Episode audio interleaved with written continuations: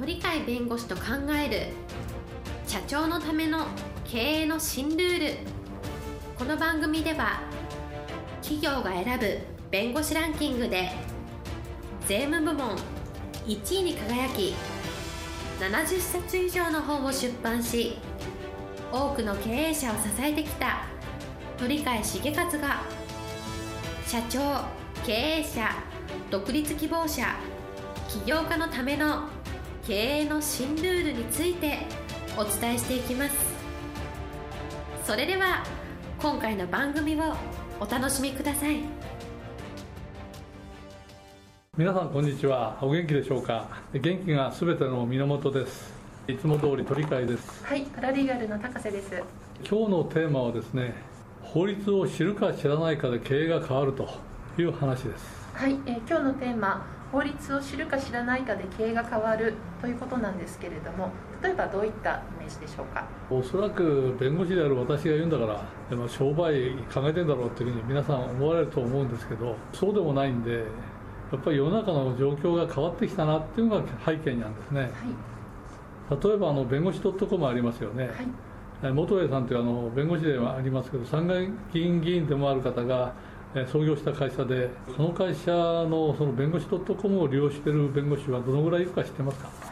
どのぐらいでしょう、かなり多くの弁護士が。4万人ちょっと超えてるんですね、今、弁護士人口、はい、そのうちの40%以上なのかな、1万7000人が利用してるっていうんですね、弁護士、そこでこういう仕事ができますよっていう情報発信をして、そこでお客さんを集めるわけですけど、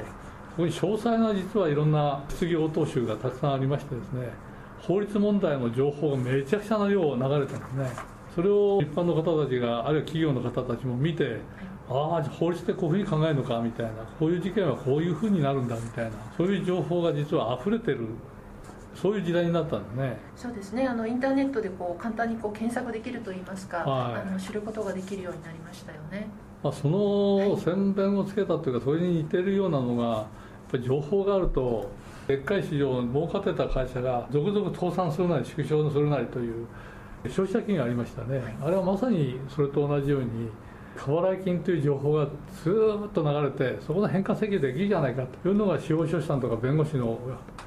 何兆円というお金が払わないと企業体が持たないっていうので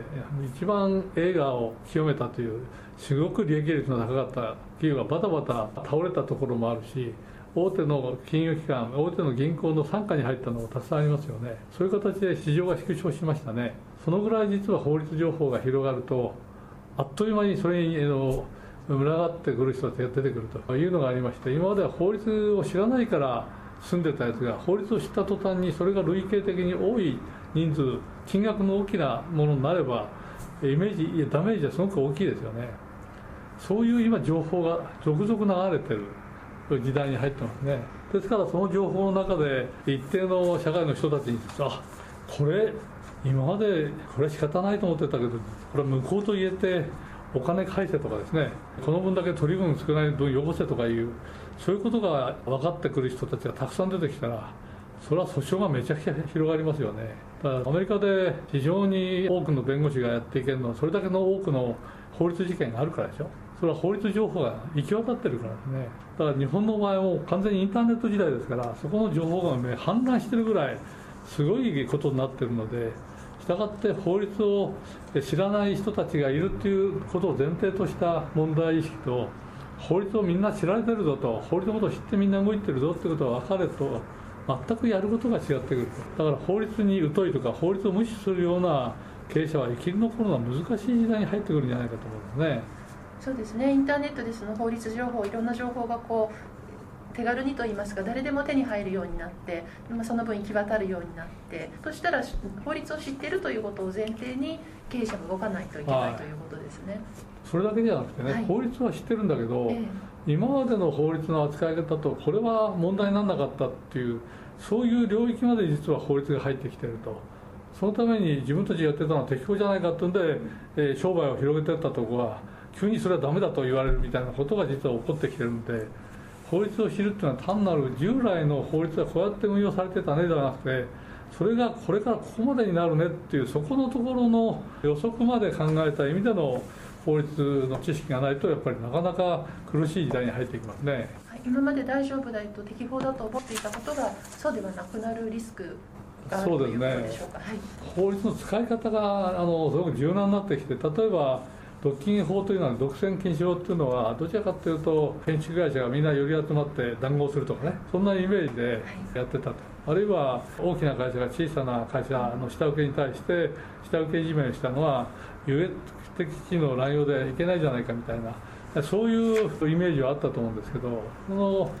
優越的なある人間関係ある関係で一方が優越的な地位一方が小さな立場と低い立場を取らなきゃいけないみたいなそういうのは他のところでもいくらでもあるんで従来だったら使われないそのものが他の分野で使われるようになると。最近の例だとの楽天さんのやつで利用者の消費者の方からするとメリットがあるような方策を取ろうとすると。ただそのためにお金を消費者に対していろんな訴えかけをする方にお金がかかると。その時に楽天があのお金を負担すればもちろん問題ないんですけど楽天の方が優越的な地位があってその言うことを聞かなきゃいけない加盟店の方に全部負担をかけたらそれは独禁法じゃないかと。独禁法違反じゃないかと公取理が騒いだっていうのはありますね。これも従来だったらえそんなとこまで独禁法来るのかよと。どちらかっていうと加盟店とえその楽天との関係は法律関係だからある程度自由じゃないですかと。こういうふうに見えるんです。やっぱり優越的地位が圧倒的に楽天にあってその地位を利用して加盟店が悲鳴上げるようなことやっちゃだめですよとここも実は法律の新しい使い方なのでこういうことまで視野に入れて物事を考えていくっていうのはこれからの発想なのでどちらかというと法律を知っているだけではなくてその法律の使い方がこれから変わっていくのと自分たちに影響する部分がないかねっていうのをあらかじめちゃんと考えていくそういう対策が必要な時代に入ってるんではないかと思いますね。はい、従来であればおっしゃったように談合ですとかその元受け下請けのところに使われていた優越的地位の乱用が違うところで使われるそういうそういったふうな変化が起きているということでそ、ね,、こまで知って考えて動かなきゃいけないということ例えばあの雇用関係あるいは雇用関係がなくてもそうじゃない関係でもいろいろ法律関係があるとすると一方が有益的な立場でパワハラとかいうのを起こす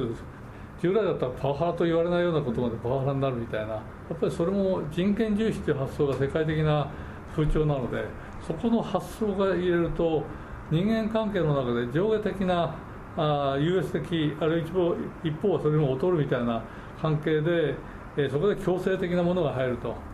うそういうの要素が入るとこれはいろんな理論を使ってですねいけないよっていうそういうふうになるのでパワハラの世界つまりそれも条件関係とかいう会社だけの関係ではなくて逆に部下であってもそれが優越的な地位があって上司をいじめる場合これもパワハラになるわけで法律の使い方って実は柔軟になって根本的なところで法律を理解してないと大変なことになるという時代ですから単に法律の知識があればいいんじゃなくてこの法律の知識というのはやっぱり生かされて変わってくる世の中ですからそれについてもある程度え知識を持っていかないと危ないねとそういう意味では難しい時代に入ってますけどそういう意味ではある程度予防するためにはそういうことにも関心を向けていかなければいけないあるいは社内であれば社外との関係も含めてそういうことを教育として教えなければいけない時代に入ったのかなとは思うんですけどね。そうですね今までであればこう思いもしなかったところが問題になったりリスクになったりするでそれを防ぐためには、えっと、今おっしゃったようにこうアンテナを張るといいますかそういうところに意識を向けておくということですかね。そうですねやっぱりあの弁護士って何か起こってから頼むんじゃなくて、はい、何か起こらないようにするためにもある程度使っていくと予防的だっていうか戦略的な意味での使い方が必要になってくる時代じゃないでしょうかね。はい、えー、今日のテーマ「法律を知るか知らないかで経営が変わる」でした。今日も一日元気にお過ごしください。はいありがとうございます。本日の番組はいかがでしたか？この番組は毎週月曜日7時に配信いたします。それでは次回の配信を楽しみにお待ちください。